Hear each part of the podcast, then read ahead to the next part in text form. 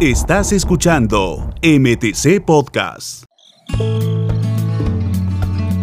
Recorrer los ríos de nuestra Amazonía es una experiencia inolvidable. En nuestra majestuosa selva, el transporte fluvial es el principal medio para trasladarse de un lugar a otro. Por ello, es muy importante tomar en cuenta las medidas de seguridad y protocolos sanitarios establecidos por el Ministerio de Transportes y Comunicaciones para un viaje seguro. ¿Cuáles son estas medidas? ¿Cuáles son los protocolos sanitarios? Todos los detalles en el siguiente episodio de MTC Podcast. Estamos en compañía de Natalia Teruya, quien es directora de Políticas y Normas en Transporte Acuático del Ministerio de Transportes y Comunicaciones. Hola Natalia, bienvenida, ¿cómo te va? Richard? Muchas gracias por la oportunidad de conversar acerca del transporte acuático. Empecemos hablando sobre las recomendaciones puntuales para quienes hacen uso del servicio de transporte acuático de pasajeros. Y no solo de pasajeros, también de servicio turístico en nuestra Amazonía. ¿Cuáles son estas recomendaciones? Son básicamente tres recomendaciones principales. La primera es, dentro de la embarcación, es obligatorio el uso de chalecos salvavidas durante todo el viaje. El segundo es cumplir con el aforo permitido dentro de la embarcación. Y por último, y no menos importante, respetar los protocolos sanitarios establecidos por el Ministerio de Transportes y Comunicaciones para evitar el contagio del COVID-19. Qué importante que se mantengan ¿no? estos protocolos sanitarios porque si bien es cierto, hay una vacunación, un proceso de vacunación que sigue avanzando en todo el país, pero la pandemia continúa. Por tanto, hay que seguir cuidándose.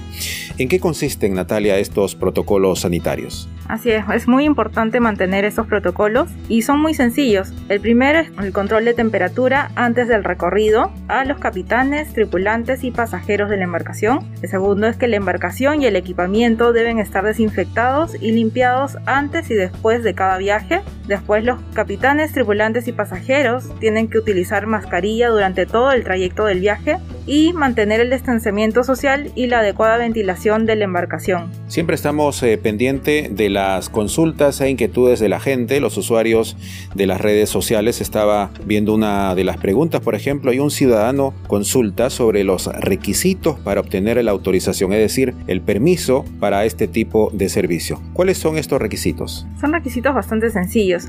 El primero es llenar una solicitud según formulario con carácter de declaración jurada indicando el día y el número de constancia de pago, una copia simple de certificado de matrícula vigente de la nave, que es expedido por la Dirección General de Capitanías y Guardacostas, una copia simple del Certificado Nacional de Seguridad de la nave, que también es expedido por esta misma autoridad marítima. Es obligatorio también presentar una copia simple de las pólizas de seguros de accidentes personales de pasajeros y la tripulación, también deben adjuntar una copia de las pólizas de responsabilidad civil frente a terceros y de los comprobantes que acrediten el pago puntual de las primas.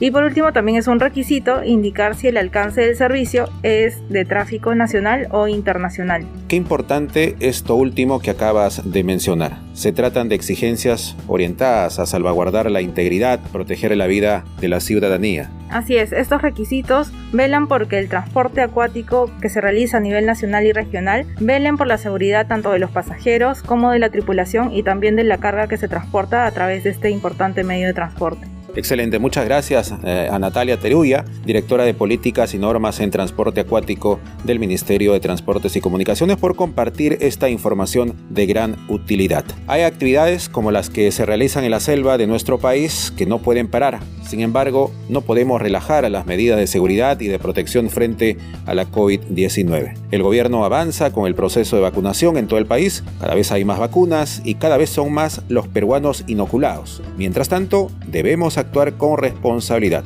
¿Eso qué significa? Sigamos cuidándonos.